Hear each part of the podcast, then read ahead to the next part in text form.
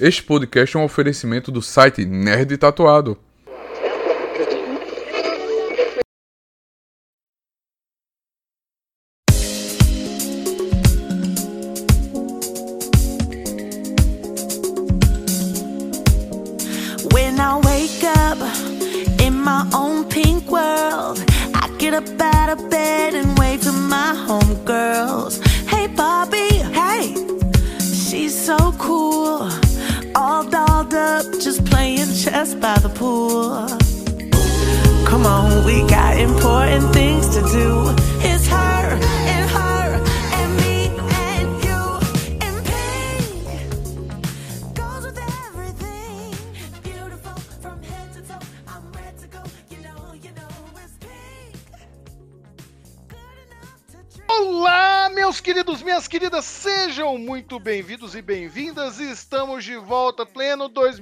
2024, e aqui estamos sofrendo para fazer um podcast. Este é o Enredo Perfeito, sejam muito bem-vindos. Começou mais um ano, Edivaldo! É aquele meme lá que o, Link fez, né? Nossa, que ano terrível. Olha o- olha o moleque falar é 7 de janeiro. É, não, você sabe o que, que perguntaram, o que, que o Mussum respondeu quando perguntaram pra ele o que ele tinha achado, né? O Mussum? Aham. O que, que o Mussum achou? Ele falou daquele ator famoso de Matrix, Keanu Reeves. É, tem coisa que não muda, né?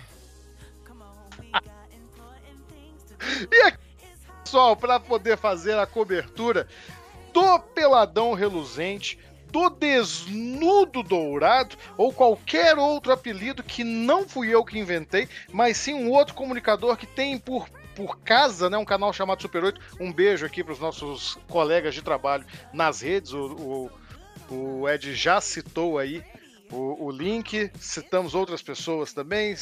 Tem espaço para todo mundo.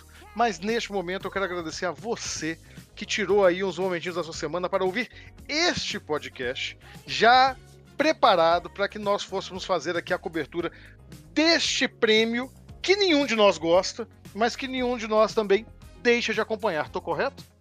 Ah, é mentira, a gente gosta, assim, a gente finge que, que é cult, e aí que se fica assistindo Palma de Ouro, fica assistindo Sundance, mas é mentira. O de ouro, na verdade, é só uma fração do Oscar, né? É só uma mão. O Oscar é tudo. Nossa Deus, para, para. Mas Edivaldo, para as pessoas. Ah, sábias peraí, peraí, peraí, Oi, peraí. Oi, peraí. Nossa, você me cortou, cara. O que, que foi? Edivaldo sabe na onde agora, né? No que não, sabe na onde? Onde? Na área, pronto pra cabecear e marcar o golaço. Que isso, hein? O, ca- o cara voltou um fire das férias. Deve ter sido umas férias maravilhosas. Eu fiquei o dia inteiro pensando numa frase de efeito. Mas fale aí, o, o homem das frases de efeito, para o nosso leitor garboso, nossa leitora garbosa, Leitor? que sempre observa. ou- Ouvintes. Ouvintes. É porque eu ia falar que eles já leram, por isso leitor. Para os nossos ouvintes garbosos, ouvintas garbosas, que já acompanharam, que já viram a thumb deste podcast, qual filme que nós vamos abordar hoje como um objeto de estudo, Edvaldo? Só pra constar aqui, deixa eu explicar essa piada, porque essa piada ela meio que ela prescreveu, né? Só que ela continua sendo feita. Nunca prescreverá. Ela prescreveu sim. Porque a gente coloca o nome antigamente, né, Pra quem não conhece o- os primórdios do enredo, o Rafael ele fazia um, um que eu considero um desserviço carinhoso muito grande, que era não colocar o nome do filme ou da obra que a gente estava falando no, no título do episódio. Então, quem seja lá quem fosse que fosse ouvir o episódio tinha que decifrar sobre o que, que a gente estava falando, porque ele não colocava o nome das coisas. Aí a piada era ele ficar explicando, e eu agora tô explicando a piada aqui, tá pior ainda, né? Pra você ver o tanto que eu, o que, que eu tenho que aguentar nesses anos todos aí nessa indústria vital. Mas, enfim. Então, Rafael, nessa volta triunfal, nada mais triunfal do que falar sobre o. O O triunfal. grande, o grande, o grande hit aí, né? Que eu vou colocar na mesma, na, na mesma classe do, do, do, do Mario, que é filme de boneco. No caso, é filme de boneca. A gente vai falar sobre o aclamadíssimo e extremamente bem sucedido Barbie da querida Greta Gerwig.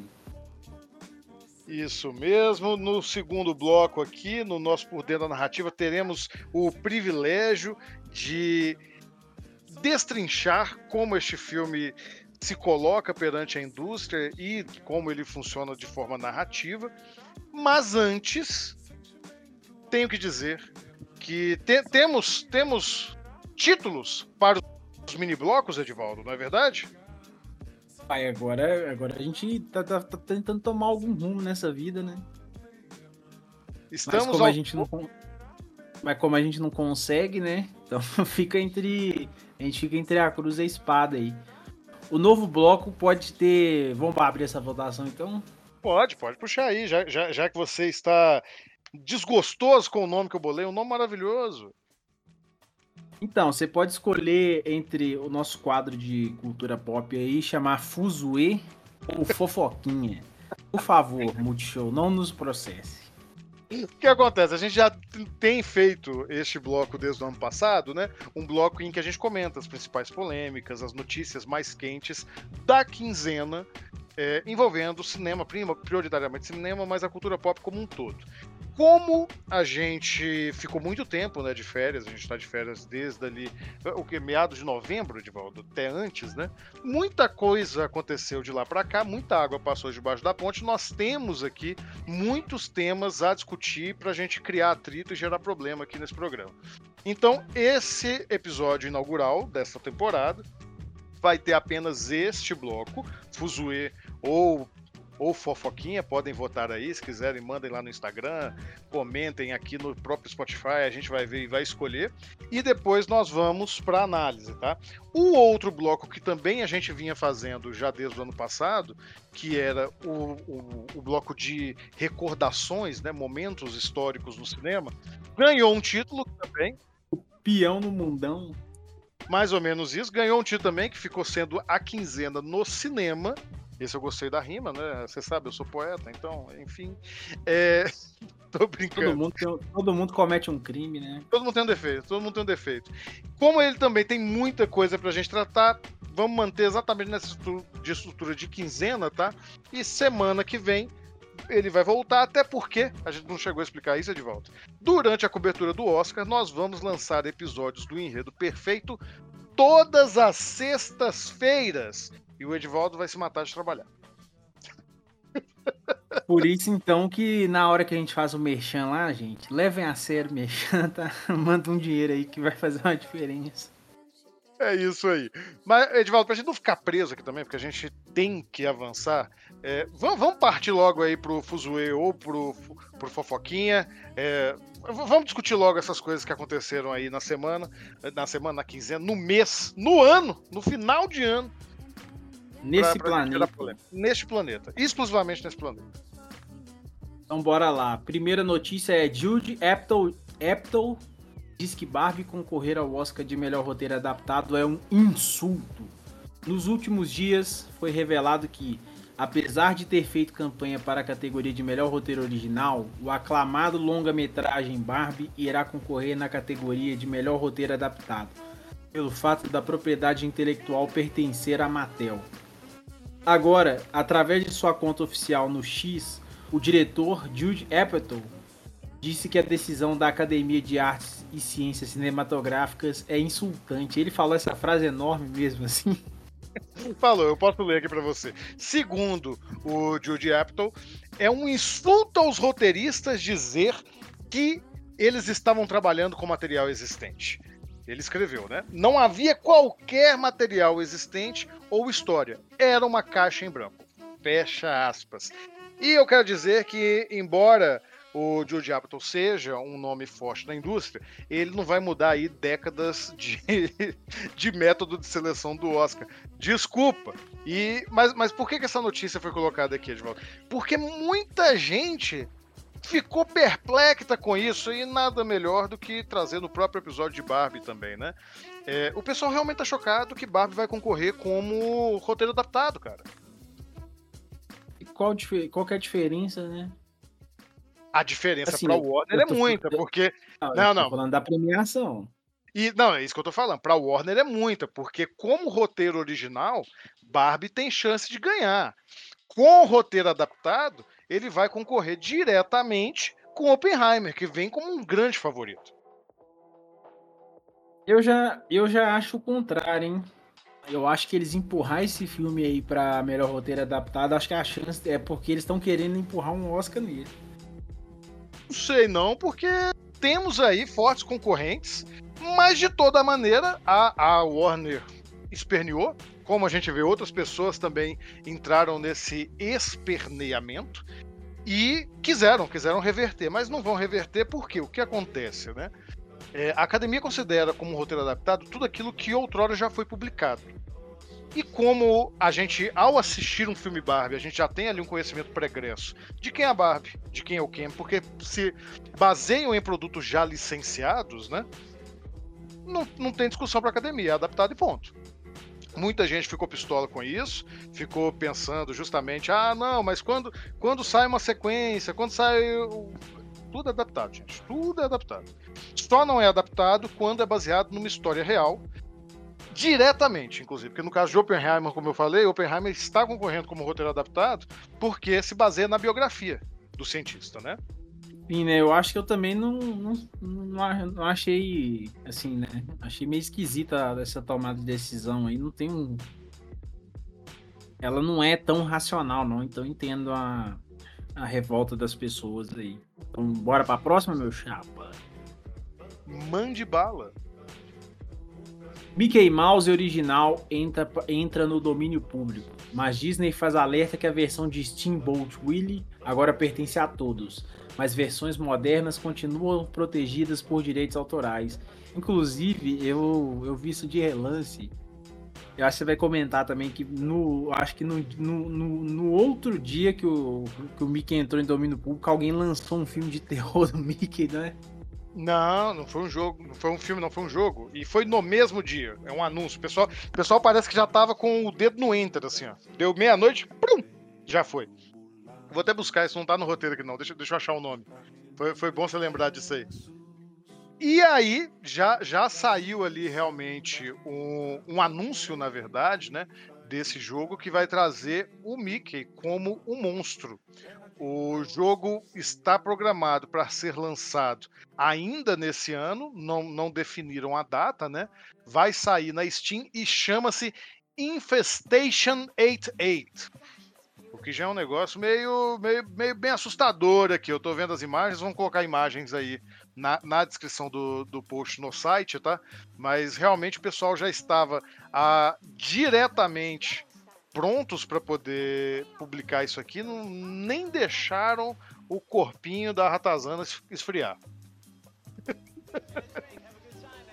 e eu só quero lembrar uma coisa, tá? 2035, Super-Homem entra em domínio público.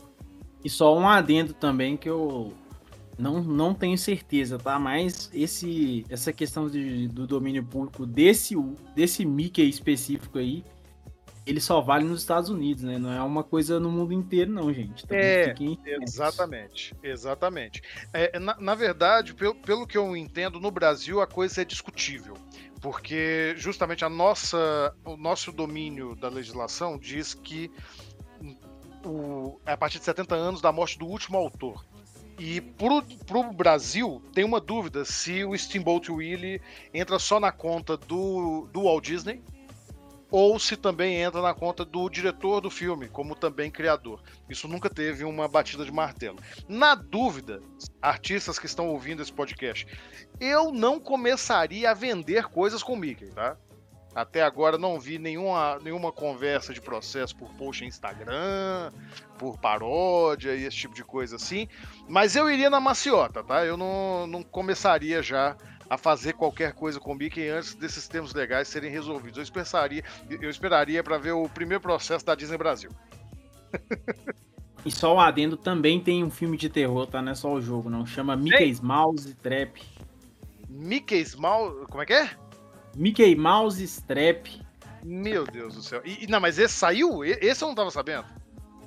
Ó, de acordo com o jornal Metrópolis, um dos personagens mais famosos do mundo, Mickey Mouse, entrou em domínio público no 1 de janeiro deste ano. Agora, definitivamente, agora a primeira versão do Ratinho está livre para direitos autorais da Disney, de modo a cartunistas, romancistas, cineastas podem usá-lo em suas produções sem pedir autorização ou pagar por isso. No dia 1 o trailer de um filme de terror com um assassino mascarado vestido de Mickey Mouse ganhou as redes sociais. Então vai sair, gente. Vai sair essa. Eu adorei. Sabe o que eu adorei? O nome do filme, se você for traduzir, não é a armadilha do Mickey Mouse. É a armadilha de rato do Mickey. É, meu filho, o Mickey tá bolado, tá querendo passar a faca em geral. E sabe quem também tá? O, eu sei, tá querendo uma... passar a faca em Não, mim. não. Uma pessoa da próxima notícia. Opa, então bora lá, né? Criador de God of War critica a versão atual de Kratos.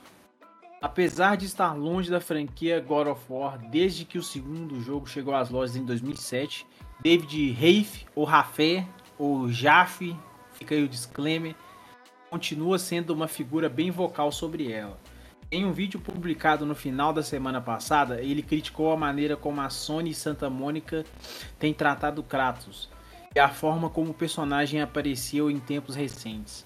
As principais críticas de Rafe ou Rafé, ou Jafe, são direcionadas a God of War Ragnarok, que teria transformado o protagonista em uma figura muito suave. Para ele, os produtores do jogo deixaram que suas vidas pessoais influenciassem demais na história. E com isso, o personagem perdeu a essência do que o tornava interessante. Deixa eu, posso fazer um comentário primeiro dessa notícia? Tá falando merda aí, né? Tá falando merda. Primeiro que os, os caras conseguiu pegar o personagem mais brucutu da história dos games e fazer dois jogos belíssimos, belíssimos, lindos de morrer e, e tá chorando de barriga cheia porque os, os jogos se tornaram um sucesso. Talvez, e, e olha pra você ver, o único ponto de crítica dele que talvez eu concordaria seria se ele falasse a questão da jogabilidade, que é a única coisa assim que para mim que não, não tem essas habilidades motoras de apertar mais de um botão ao mesmo tempo jogando, né? Isso para mim foi um problema jogando Deus da Guerra. Mas cara, achei que falou bosta, hein? Achei que falou bosta, não concordo com ele não. Eu, eu, eu, eu, eu senti nesse momento o que a Pat Jenkins sentiu quando ela foi brigar com o James Gunn e mandou para ele um e-mail com uma, um único anexo o artigo da Wikipedia sobre arco de personagem. O James Gunn tem que mandar uns outros e-mails pra ele, jeito. um de roteiro, um de conceito. Pois é. Mas aí que tá a parada. Bicho, quando eu vi, quando eu vi essa. Nem essa notícia, não, porque claro que eu, eu tomei contato com isso aí no final do ano passado, através do Chorume, que é o X do Elon Musk. Né? O foi ótimo. Estava ali como um jovem, Exatamente. Eu, tava ali curtindo minha vida de manhã, tranquilo, tomando um cafezinho, quando de repente comecei a ver um monte de gente saindo dos esgotos reclamando que God of War agora era um jogo castrador de homens. Sério, eu li isso, cara. É, e, aí eu fui atrás do que, que tinha motivado, e foi essa fala aí desastrosa do David Jaffe, ou Raf, ou Rafé, como, como você já disse aí. Agora, toda vez que ele for citado, vai ser citado dessa forma. É, que, que, bicho, pelo amor de Deus, eu, eu adoro. É da hora, eu adoro God of War da fase Os dois são bons, gente. Pra que vocês não estão enchendo o saco, né? jogando. Mas, mas vamos, vamos, admitir, e, e, de novo, não tô colocando isso como crítica, não, tá? Quem tá ouvindo aí, já guardem os forcados. Nossa é... senhora. God of War, God of War do, do PlayStation 2, né? O 1 e o 2 principalmente, são jogos adolescentes, cara. São jogos que saem de uma mente febril adolescente. Se, se não dos criadores, mas do público que eles pretendiam atingir, sabe? Tipo assim, é violência, é nudez, é tudo que, que o jovem tá pipocando de pensar. E aí, o que acontece quando você desenvolve um projeto por muito tempo? Porque tem muita gente da, da, das produções dos jogos antigos que tá nessa reimaginação né, do PlayStation 4 agora, com, com não, não é um remake, né, mas com o novo God of War e God of War Ragnarok.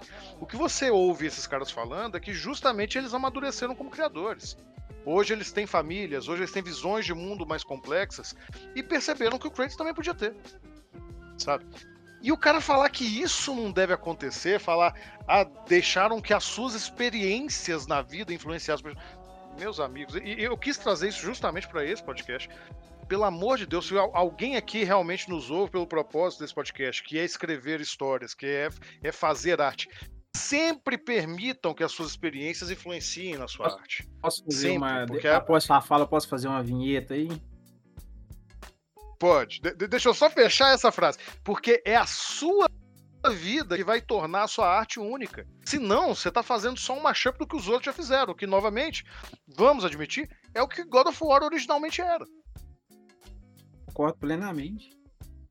Faça a vinheta. Aí, David Reif, Rafé, Jaffe. Meteu Gostou da vinheta, não? eu gostei, eu gostei bastante. Só para fazer um adendo da, do seu comentário também, que eu acho que é relevante falar isso. E, cara, a, tudo, tudo tende a evoluir, né? E com isso a gente tem a evolução dos criadores, né? E também a gente tem a evolução das ideias.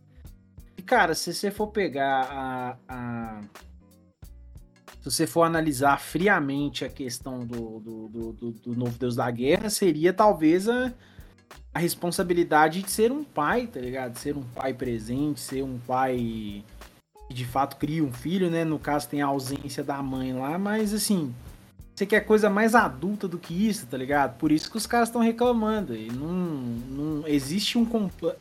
Porque estão presos na adolescência. É, existe um complexo de, de Peter Pan, e eu fiz a, a graça aí, mas existe um complexo Peter Pan dentro do público mesmo, que não tá, não tá disposto a crescer, né? Então é uma pena, né? Uma pena.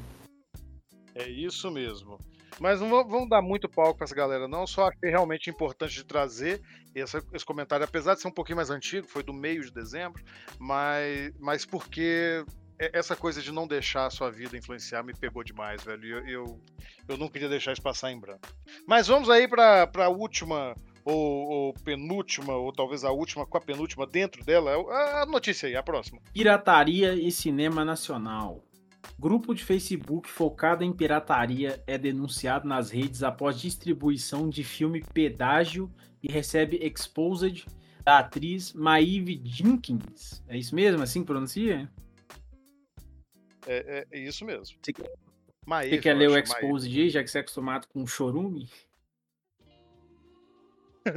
eu, eu preciso muito parar de usar o Twitter. Bom, mas, mas, o que, que foi essa polêmica? Que essa também é mais antiga, lá do começo de dezembro. A gente tinha acabado de, de sair de férias mesmo, de descansar quando estourou essa. Mas, mas, também achei legal de trazer aqui, só por um senso de comunidade, sabe? É, em dado momento, aí nesse começo, no finalzinho de novembro, começo de dezembro, uh, alguém disponibilizou um filme que tinha acabado de estrear no cinema, o filme Pedágio. Deixa eu até buscar aqui, me perdoem, gente, o nome da diretora. Da diretora Carolina Markovics. Eu acho que é Markovics que fala, se não é Markovits. Mas é, é, a, é a autora também de Carvão, a diretora de Carvão. Um filme muito, muito interessante do ano passado, ano retrasado, não me lembro, e que voltou agora a, aos cinemas com este filme Pedágio, né? Um, um, uma história que conta é, sobre Suelen, uma cobradora de pedágio, exatamente que dá no meu filme, que percebe que pode usar o seu trabalho para fazer uma renda extra ilegalmente. Então ela começa a dar um, seus pulos ali, um golpezinho para ganhar um dinheirinho. Para que que ela faz isso, Edivaldo? Para financiar a ida do seu filho para participar de um congresso de cura gay por um pastor estrangeiro. Cara, o cinema brasileiro é, ele é peculiar, né? As histórias são peculiares. Exatamente. O pior é que o filme é bom, tá? Não, não, não... Vai parecer que eu vi no, no, grupo de pirata, mas dessa vez não foi, não. É... Mas o filme é bom, o filme é legal. E o que acontece? Assim que ele entrou no cinema, o pessoal colocou nesse grupo, lá no o Sétima Arte no Facebook. Não sei se ainda tá no ar, não vou pagar de moralista aqui. Eu estava nesse grupo, só que é por isso que eu trouxe esse comentário. Porque quando colocaram lá no grupo, no grupo de pirataria, hum. de volta, isso chegou na Maeve. Por quê? Porque ou ela tava no grupo, não vou dizer que ela tava. Não, não tô dizendo isso, que você tava no grupo. Mas que gente que conhecia ela tava no grupo. Por quê? Porque o pessoal tava tratando, Edvaldo, como se esse grupo fosse uma espécie de. Sabe? É, o, o, a área 51 dos torrents, sabe? Como se fosse um lugar misterioso que só os mais selecionados pudessem estar lá. Quando você tinha até diretor de cinema renomado aqui no nosso mercado que estava lá dentro. sabe? Diretor da Globo. É, é, é, é, exatamente, assim. É um grupo de Facebook, gente, pelo amor de Deus. Um ADM aprovar e o grupo, chama, e o grupo chama e Sétima pessoal... Arte, né? Não, tá, não quer dizer que tá, não, não tem nenhuma alusão à pirataria, não. Não, não, mas, mas, essa que é a loucura, cara. O pessoal ficou chocado quando, de repente, a Maeve soltou esse tweet, aí, aí eu vou ler o que você pediu, né? É, que alguém reclamou, né? Que, que, que, o grupo tinha saído do ar e essas coisas, e ela colocou no Twitter no dia 8 de dezembro. Você está se referindo ao link do filme Pedágio que vocês piratearam no grupo Sétima Arte? Um filme nacional de baixo orçamento, realizado por trabalhadores do audiovisual brasileiro, trabalhando naquele momento sem Ministério da Cultura, com a indústria altamente precarizada, claramente o negócio viralizou. No momento que eu peguei o print aqui, já estava com 3 mil likes e 680 compartilhamentos. Gerou todo um bafafá que pautou a semana no Twitter, no começo de dezembro, e realmente fez com que este grupo do Facebook encerrasse, ao menos temporariamente, as suas atividades. Mas o que realmente me pegou, cara, foi que, primeiro, né, eu, eu concordo com, com a Maeve. Eu, eu não sou uma pessoa contrária à pirataria, também não fico fazendo propagandas aqui ali, não, não sou a pessoa que distribui, mas eu, eu entendo, eu acho que o Edivaldo vai estar aqui junto comigo, que se hoje nós temos um pouquinho mais de condição para poder assinar plataformas e assistir filme, ir ao cinema com uma certa regularidade, a nossa formação cinematográfica se deu basicamente por torrent e DVD pirata em banquinha por 5, é, 3 por 10, né? Era 3 Exatamente. Por 10. Então não vou aqui pagar de moralista e falar, meu Deus, que horror a pirataria, porque os problemas do cinema brasileiro não, não são pirataria. Os nossos problemas de distribuição são outros problemas. Mas eu também tenho que dar o braço a você. Acho que até você vai concordar aqui comigo. Normalmente a gente fica discordando muito, mas eu acho que nesse ponto vai ser meio que pacífico. Que na semana do lançamento é meio pesado, né? É, cara, eu, eu, eu fico um pouco triste, né? Só que também existe toda um, uma lógica de mercado do cinema brasileiro, né? Que é muito complicado, né? Então. E, e a gente tá. E a gente só, só um outro adendo também que é importante fazer. A gente que tem essas condições aqui, a gente está numa situação mais privilegiada de ter condições de assinar um streaming, de ter condições de receber pelo trabalho do Nerd. Tem gente que não tem. E tem pessoas que não têm. A pirataria, assim como era pra gente, é uma forma de consumir. E muita coisa assim, não, a gente não é, a gente não é, não apoia a pirataria de forma alguma. Tudo que a gente tenta trazer para dentro do tudo não, né? Tudo que a gente traz para dentro do, do podcast a gente consome de maneira legal então, só que a gente faz um, só que a gente faz esse esforço. É, a gente faz um esforço. Isso, é, é um esforço que a gente faz, é um esforço que a gente faz por, por estar trabalhando com isso, por eventualmente receber aí o apoio dos nossos ouvintes. Então, da mesma maneira como a gente tem aí o, o nosso trabalho reconhecido, a gente tenta fazer ele também da maneira mais correta para poder ter acesso às distribuidoras e tudo isso. Mas, mas o, o, que eu tô querendo dizer é que, tipo, eu não tô aqui para ficar batendo em cara que coloca link de pirataria por aí, não outras pessoas que fazem. Só que esse que é o grande ponto. Se você tá pirateando um filme na primeira semana e você coloca num lugar onde os produtores, né, os realizadores podem ter acesso, você não vai chorar se as pessoas reclamarem, né? É, e... Assume seu pior, meu irmão. É, né, nesse caso não tem, não tem o que defender o pirata, não, né? Às vezes ele nem sabia, às vezes ele nem sabia o que que tá pirateando, ele só tá pirateando. Pô, foi isso que mais me pegou, só o pessoal chocado. Tipo assim, descobriram a gente. Eu falei assim, descobriram o quê, meu amigo? Tá todo mundo aqui. Você tem diretor da Globo aqui, cara. É, eu acho que é, é aquela surpresa de zero pessoas, né? Exatamente. Mas fica aí esse mais pelo anedota, tá, gente? Apoie o cinema nacional. Se você realmente não puder, pelo menos não, não, não briga aí quando te pegarem é, no. Porque pelo menos não precisa falar publicamente, que... não, gente. Assiste os trem lá, ninguém. ninguém A gente não é polícia aqui, não. O que a gente faz é, é a maneira correta de consumir o conteúdo, porque a gente é um veículo também. Então a gente tem que dar o exemplo, né? Mas a gente entende. Isso. E não usem stream. O quê? E não usem stream. Exatamente. Não usem o stream. O stream é um paradoxo. O stream é um paradoxo Quanto mais gente usando o stream, menos gente, menos gente usando, usando o stream. Faz sentido, hein? Esse é Espero que paradoxo. quem esteja nos ouvindo não saiba do que, que a gente tá falando. Não, o stream é legalizado. Ele, dá pra você vincular ali suas contas todas de stream nele. É legal de usar, mas não usem, não. E é isso, terminamos aqui esse bloco cheio de treta, porque eu queria começar o ano cheio dessas tretas. Foi muito divertido voltar com isso. Ai, que saudade eu tava desse podcast, também, viu? E daqui a pouquinho a gente vai. Pois é. E daqui a pouquinho nós vamos retornar aqui para o segundo bloco.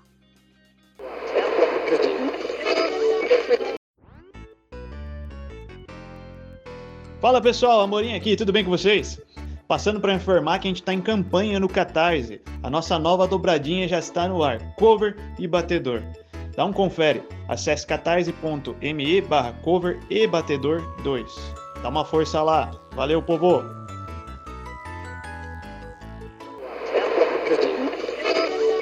Olá, meus amigos, minhas amigas, meus queridos e minhas queridas. Estamos de volta para o bloco Por Dentro da Narrativa. É aquele bloco que a gente se debruça sobre os aspectos da narrativa do filme. E hoje vamos falar da bonequinha rosa, amada por muitos e odiada por ninguém, né? Hoje em dia, né? Todo mundo gostou do filme, né? Isso. E a gente não vai puxar nenhuma piada desconcertante, como fizeram no Globo de Ouro. Edivaldo, você chegou a ver o Globo de Ouro? Cara, eu não acompanho o Globo de Ouro, não. Falar não mesmo. perdeu nada. Eu nunca, eu nunca senti tanta vergonha alheia como a apresentação desse Globo de Ouro. Só situando, né? Esse episódio está saindo aqui na sexta-feira, dia 12 de janeiro. O Globo de Ouro foi é, realizado né, e transmitido no dia 7, no último domingo. E eu acho que foi um consenso geral que a- as piadas do apresentador, eu nem conhecia aquele camarada, as piadas de mau gosto direcionadas ao filme Barbie, né, e também à diretora, a Greta Gerwig. Além disso, a gente teve algumas polêmicas nas redes sociais. Né, uma a gente já comentou aqui, que é a, a polêmica ligada à indicação de qual categoria o filme vai concorrer para roteiro no Oscar, mas outra também, justamente como ele, o filme acabou é, sendo meio que deixado de lado no, no Globo de Ouro. Particularmente nessa pegada aí, eu tô achando uma discussão meio, meio sem pé nem cabeça, sabe? Porque ficou ali aquela grande oposição entre Barbie e Oppenheimer por conta do lançamento praticamente conjunto, né? Uma estratégia de marketing que colocou esses dois filmes juntos ali, ainda que fossem de estúdios diferentes e fossem completamente eh, distoantes nas suas temáticas e abordagens. Que foi benéfico pro, pro Oppenheimer, viu? Por bastante. E, e Oppenheimer venceu na categoria de drama, né, uma, uma das categorias mais fortes do Globo de Ouro, enquanto que Barbie não venceu na categoria de comédia. Só que aí é, eu acho que não foi, não foi uma coisa de um filme em demérito do outro. No caso, estavam em categorias distintas mesmo ali, e, e Barbie concorreu com, com Pobres Criaturas, né? Que, que é, eu, eu já vi, o Edivaldo ainda não viu, não. Mas eu só posso dizer assim, filmaço, tá? E nós vamos trazer aqui para essa temporada, espero. Eu espero, porque imagino que ele vá ser indicado na, na categoria principal do Oscar e nós vamos tentar cobrir todos eles aqui. Mas, eh, enfim, passando por cima disso e chegando realmente a falar de Barbie, Edivaldo e nossos ouvintes, nossas ouvintes, sejam muito bem-vindos ao maior reposicionamento de marca da história do cinema. Tô certo ou não tô? Você tá, tá corretíssimo. Que, que tudo bem, é um filme. Eu não, não, não vou, não vou ficar aqui xingando. Eu, eu gostei do filme. Você tá amargo, Edivaldo. O- Os ouvintes não sabem, mas, mas eu, eu sei e eu te exponho. Você tá amargo, você tá gostando de filme nenhum. Tem, tem, um- tem É uns verdade. três meses que você não gosta de filme. Você- está sendo puro amargor do cinema. É porque eu sou obrigado a assistir filme de gênero eu, eu gosto de filme sem gênero. Não, a verdade, eu vou te expor aqui. Eu vou te expor. A verdade é porque você está, pela primeira vez na sua vida, fazendo uma maratona de estúdio Ghibli. e é isso bom verdade. demais. Então você tá, você tá. Nada que seja, não seja Ghibli tá te encantando. É, o pior, o pior filme do Ghibli que eu vi é melhor do que qualquer um dos filmes do Tá vendo? E e isso acontece. Você já assistiu Túmulo dos Vagalumes? Ainda não. Se prepare. É, mas deixa eu voltar aqui. Inclusive, a gente já fez essa piada um episódios pra trás, né? É, é, você pode assistir Oppenheimer e depois Tom dos Vagalumes. Quem conhece aquele alto falando, vai ser aquele vai alto me quebrar. astral, né? vai me quebrar, as pessoas vão ficar zoando a minha cara. Mas, mas, mas o. Vamos falar de Barbie. Barbie realmente tem seus méritos, tá? Como história, eu, eu acho que, que funciona muito bem. Mas claramente é um filme que tem mais camadas e subtextos fora das telas. Acho que você vai concordar comigo. É, destrincha aí seu argumento. O que acontece? Barbie realmente se, se marcou no debate público, inclusive, como um, um filme que fala sobre feminismo e apresenta as ideias feministas muito modernas, bastante contemporâneas, sem necessariamente é, se aprofundar nelas. O que, que eu quero dizer? Barbie ela está numa direção do possível. Ele joga num campo do seguro. Até porque não é uma piada, não tô falando isso à toa. É um filme de reposicionamento de marca. A Mattel sabe exatamente aquilo que ela tá fazendo quando ela licencia Barbie para esse filme e o resultado que ela pretende atingir, que é, obviamente, vender mais boneca. Né? Nesse sentido, é, embora a gente possa dizer assim que os conceitos de feminismo que aparecem ali são muito básicos, são muito até é, por um lado didáticos, o que é interessante, mas também tem um, um lance super raso que, que coloca tudo numa situação muito típica de um tipo específico de mulher. É, trata a representatividade trans como alguma coisa meio Tolkien ali, coloca, mas ainda assim, isso é mais do que a gente costuma ver habitualmente no cinema blockbuster. E quando você, você pensa no público que assistiu isso, e, e o, o, o que aconteceu no Globo de Ouro meio que evidencia, você percebe como é que a maior parte dos caras na indústria não estão nem, nem perto dessa discussão, sabe? Então, no, no momento em que, que Barbie existe, quebra todos esses recordes, é, se coloca ali como o filme mais bem sucedido do ano, ou, ou pelo menos um dos, né? Eu não sei exatamente como é ficou a relação é, orçamento e bilheteria, né? Ela bateu a, a bilheteria do- de Super Mario, mas eu, eu não sei o que custou mais, mas enfim, ainda assim foi uma coisa muito grandiosa e vem aí conquistando muitos prêmios. Isso acaba significando muito mais para a conquista e execução dessas ideias do que o que é apresentado no filme, entende? Entendo, entendo. Eu acho que a, a palavra que você usa que é mais adequada para falar sobre o fenômeno Barbie é o fenômeno do possível, né? Que é eles entregam o máximo que poderiam entregar assim de cara, né? Sobre alguns assuntos que são muito relevantes, né? Inclusive, talvez a, uma crítica que eu tinha visto um pouco até infundada, né? Porque eu acho que talvez não pegou um pouco a, a nuance da, da ironia do, do próprio roteiro, que era trazendo um outro contraste, né? Que seria a questão do patriarcado através do personagem do Ken, que que acaba que nunca mostrando é vilanizado, que nunca é vilanizado.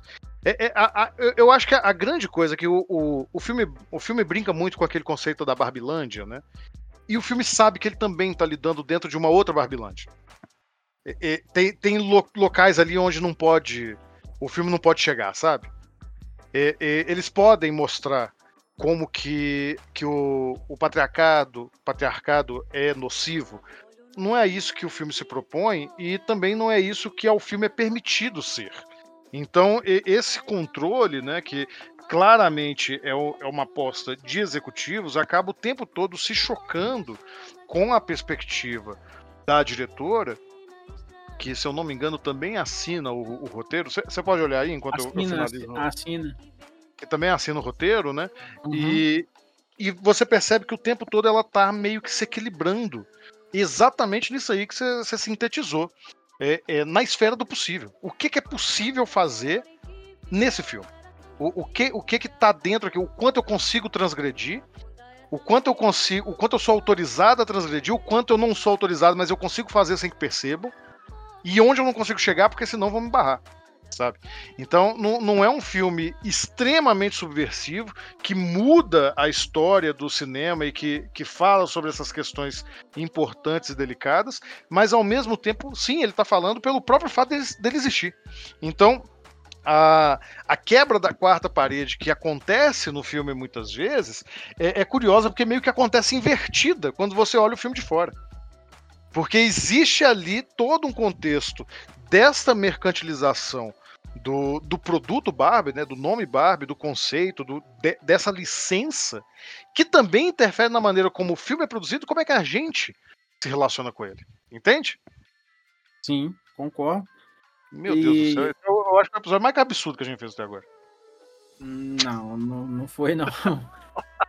Mas eu, eu acho que até narrativamente falando, assim, ele brinca Assim, tem um aspecto que é, que é, que é interessante que a, que a Greta se divertindo, né? Seja na, na, na, composição do roteiro, seja na direção ali, que ela já começa abrindo com uma referência que é muito legal, assim. Obviamente não é. A, a, a, o, o efeito de paródia, né? Muito legal.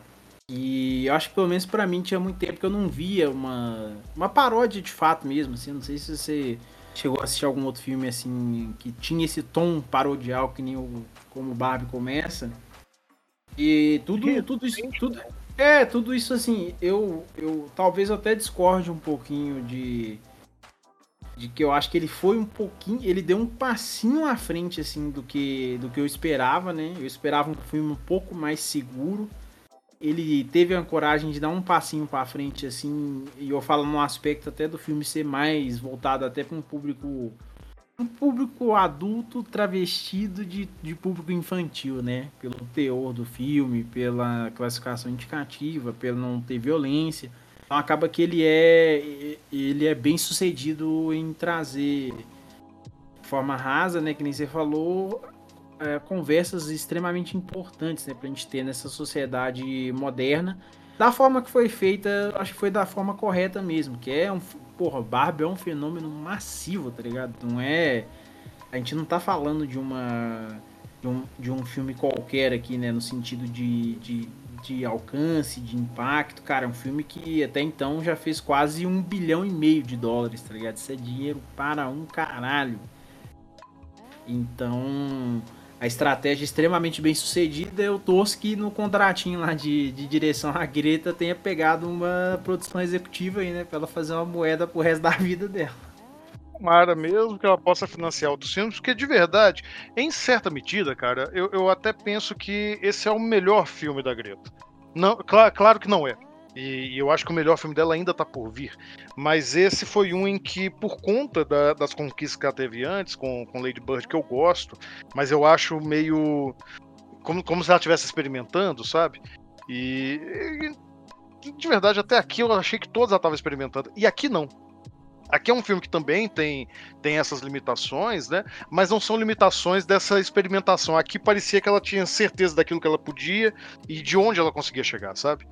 O que me dá muita esperança de ver justamente ela sem essa marra do estúdio. Porque, porque agora ela tá, tá on fire, sabe? É, e talvez também até não precisa necessariamente jogar toda uma pressão em cima dela, né? Pelo perfil de diretora que ela é. A gente, a gente avaliar, ela fez um filme da 24 da Barbie, tá ligado?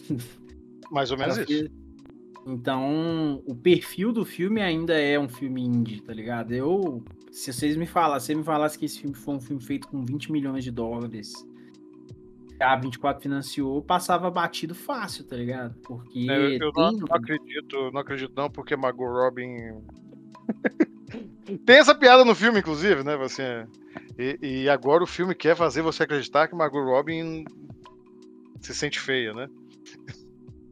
É, é, essa, essa eu acho agora que o filme é, é um filme da A24 com a, 24, com, com a Margot Robbie. E agora o filme quer você, é, fazer você acreditar que ela aceitou trabalhar aqui por um milhão. é, já rende, já, já tá rendendo o, o filme 2 aí. Exatamente.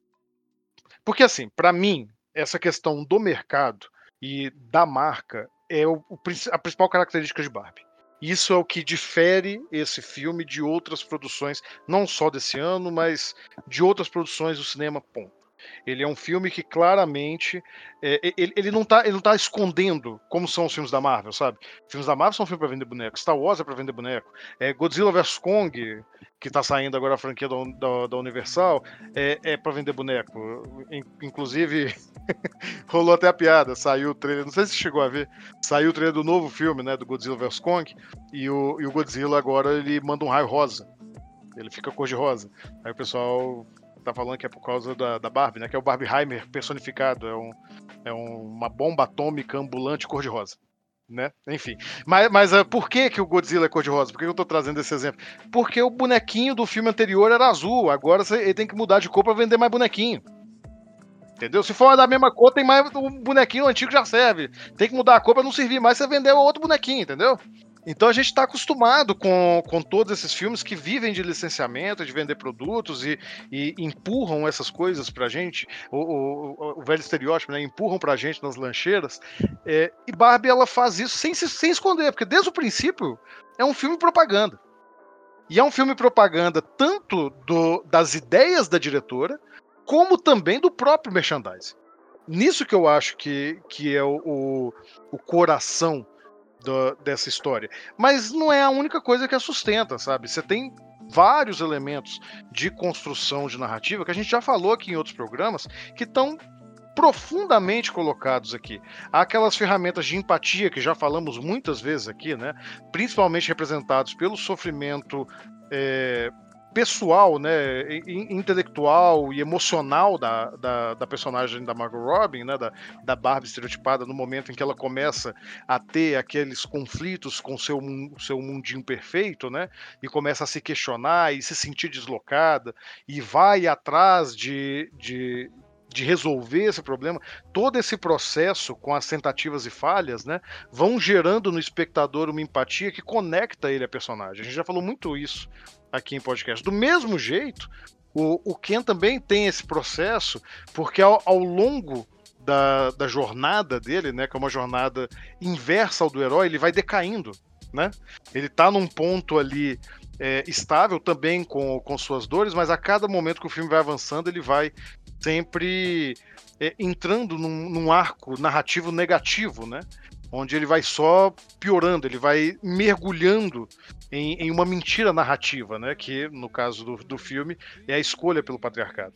Então você tem essas estruturas que a gente já descreveu em outros programas que vão realmente colocando ali os tijolinhos que fazem com que essa obra, se não seja é, excepcional, que ela seja absolutamente funcional.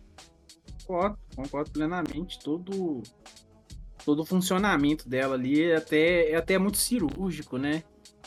E onde não funciona, passa a funcionar por causa do deboche. É, mas na verdade é uma estratégia boa, né? De, de, de narrativa, boa. né? Acho muito boa. Você releva, você releva certas loucuras, ao mesmo tempo que também, eu, eu acho que a gente nunca falou disso, eu acho que cabe depois um, um episódio só focado nisso para poder pegar, talvez. É, talvez a gente fale isso no, no Pobres Criaturas. Senão a gente faz um adendo aqui. É, em, em, como o humor do filme também te deixa desarmado pro drama. Que Barbie tem momentos ali muito emocionantes de drama ao final, em especialmente para mulheres. Né? É, a, os momentos ali eu, eu não sei se você chorou, de volta. Eu não. chorei. Eu chorei. O, o, momento que ela vê as crianças brincando, que é o ponto mais alto da, da, do reposicionamento de marca, né? É colocar, veja como a Barbie é importante, como fez parte da vida de todas as pessoas. Mas, mas é, pra personagem é esse momento mesmo. Sabe? Foi, foi um reposicionamento de marca, pelo menos pra mim, funcionou perfeitamente. e, e, e eu sou bundão vendo filme, você sabe? Você sabe que eu sou bundão. E, e, eu me peguei ali, vendo ali toda, toda aquela situação, quando, em especial, lembrando de, de coisas que eu já ouvi é, amigas minhas comentando, né, familiares, minhas irmãs, de como às vezes tu, tudo que, que elas tinham era esse, esse refúgio da brincadeira quando, quando crianças. O, o mundo pode ser bastante cruel para mulheres e para meninas. Então, naquele momento ali na, naquele momento ali eu me conectei, e se eu me conectei, e muitas outras pessoas se conectaram, não, não só a bilheteria, mas a, a, a o burburinho sobre esse filme mostra que muita gente se conectou, né? É porque o filme foi eficaz em fazer essa conexão. Seja Uhum. através dessa estratégia jocosa de nos deixar despreparados para o momento que o drama vem, porque ele vem do nada, né? Ele vem, vem numa pancada. Ou seja, por conta dessas estratégias para construir os personagens bem, eu, eu acho que no final das contas o filme funciona e, e é por isso que a Mattel vai ganhar rios de dinheiro, meu cara. E os, e os Will Ferrell do mundo vão continuar felizes. Vão continuar felizes. Mas fica aí, eu acho que realmente é isso que, que é mais interessante de se falar sobre esse filme. Mais do que isso, a gente entraria no campo da crítica que não desejamos, a não ser que você, você quer fazer uma crítica. Não. Então, se vocês quiserem crítica, vão em, em críticos, ou então vão ler a crítica. No Nesta Atuado tem crítica, não, não foi nenhum de nós que escreveu, mas tem crítica.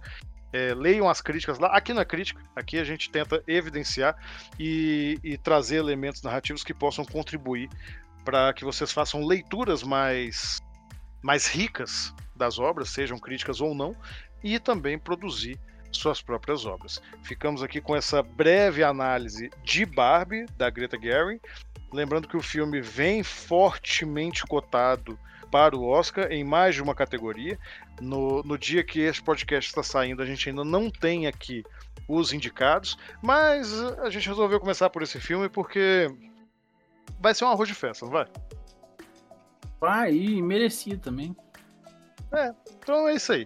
Começamos com ele. Semana que vem vamos ter um outro episódio. Então, bora pro último bloco. Bora pro último bloco.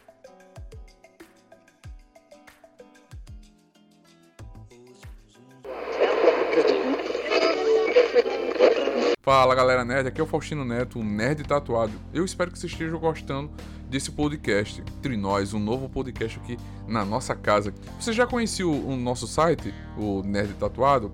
Somos um site, um Instagram, um canal de comunicação sobre cultura pop, nerd, geek e sobre tatuagem. Mas você sabe que para manter isso tudo aqui crescendo cada vez mais, a gente precisa do seu apoio, a gente precisa da sua ajuda. Você pode nos ajudar pelo Apoia-se, que é apoia-se barra nerd tatuado, ou você pode apoiar também pelo cartaz que é barra nerd tatuado, ou então fazer aquele velho Pix da Alegria que é contato arroba nerdtatuado.com.br ou nerdtatuado arroba gmail.com. Faz um Pix e também você pode se tornar assinante também no nosso PicPay, que é picpay.me barra nerd tatuado. É só um real, você já ajuda o nosso canal. E chegamos ao final de mais um programa, programa acelerado, ligado no 220, mas é só porque eu tava com muita saudade de gravar esse podcast. Edivaldo, como sempre, foi um prazer estar aqui com você. É sempre muito bom dividir dessas conversas sobre cinema contigo. E aproveitando esse ensejo, como é que as pessoas podem te encontrar nas redes sociais? Alguma coisa mudou desde o ano passado?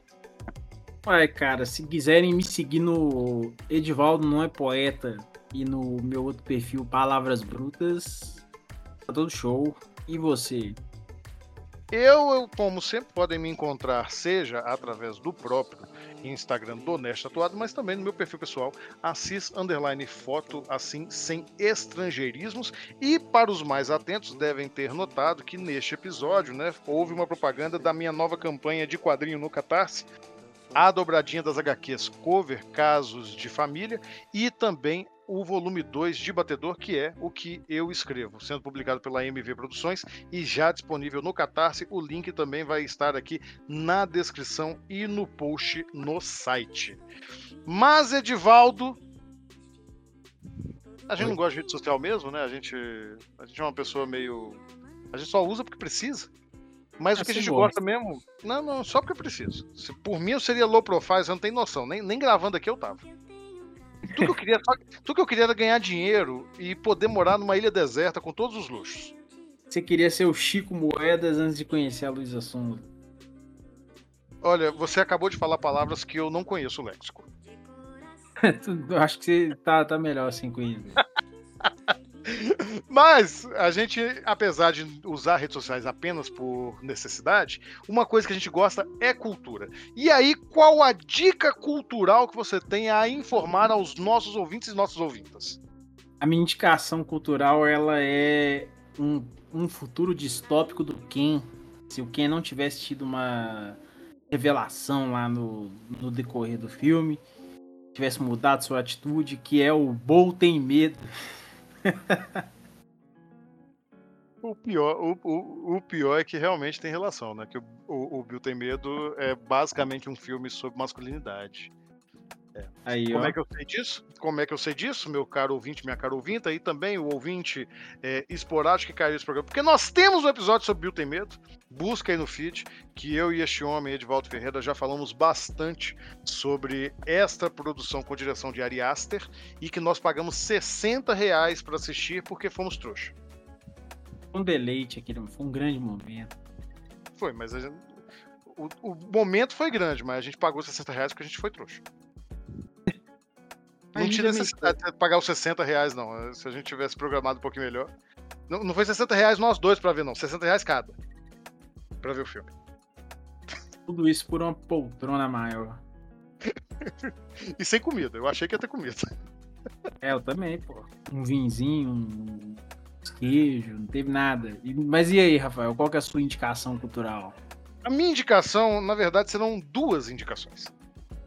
Porque agora, neste ano de 2024, eu quero iniciar um projeto pessoal que é incentivar a leitura para os nossos amigos aqui desse podcast. Então eu vou citar sempre uma recomendação daquilo que eu li durante a quinzena e também uma recomendação que se vincule aí ao tema do episódio. Então, primeiramente, a, a, minha indicação é do livro mais legal que eu li nessa virada do ano. Já comecei o ano o lendo e já terminei. Que não tem nada a ver com filme, mas que é muito bom para você começar aí a se aprofundar em, em, algumas formas sobre como a linguagem nos ajuda a contar histórias. É o livro Latim em Pó, um livro que trata da formação do nosso português. Um livro que eu, que eu adorei ler. Ele é publicado pelo autor. Cadê? Cadê o homem? Caetano W. Galindo. E, e, basicamente é isso mesmo. Latim em pó, um passeio pela formação do nosso português. Um livro delicioso de divulgação científica de linguística.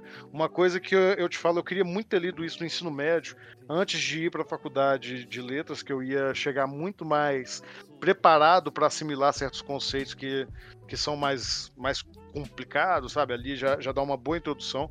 E realmente, se você quer só parar por aí e, e estudar basicamente leve, esse é um, um, momento excelente.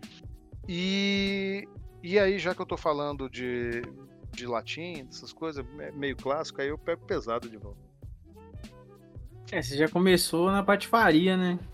Não, mas eu vou pegar pesado, porque o, o, para minha obra que tem a ver com isso, né, para falar também sobre a posição da mulher e tudo, eu vou pegar uma obra clássica que é o livro Cassandra, que é um livro difícil de ler pra caramba.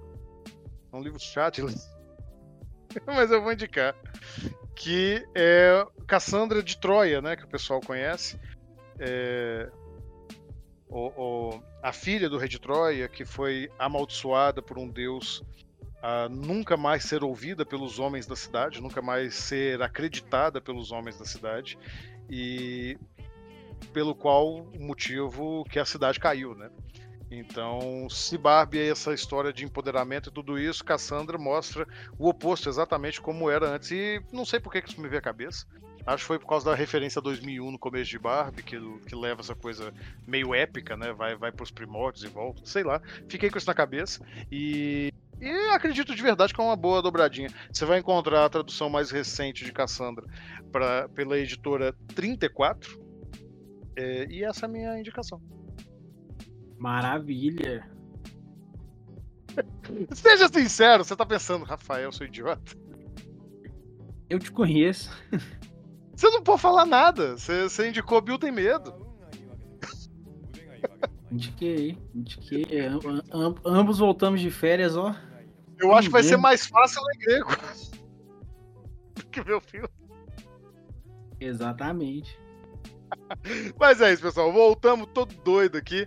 Mas este, este foi o enredo perfeito dessa semana. Semana que vem nós vamos voltar com mais um, um, filme aí cotado ao Oscar, até que seja efetivamente liberada a lista dos indicados. E nessa temporada nós vamos ter convidados, tá? Então, se vocês, se vocês nos acompanham há mais tempo e tem aí os convidados é, favoritos que já colaboraram, alguns deles vão ter retornos, tá? Então podem aguardar. E no mais, uma, uma ótima semana aí. Aproveitem o cinema, aproveitem a vida. Correto, Edvaldo? Correto. É isso aí. Um, um grande abraço e tchau! Tchau!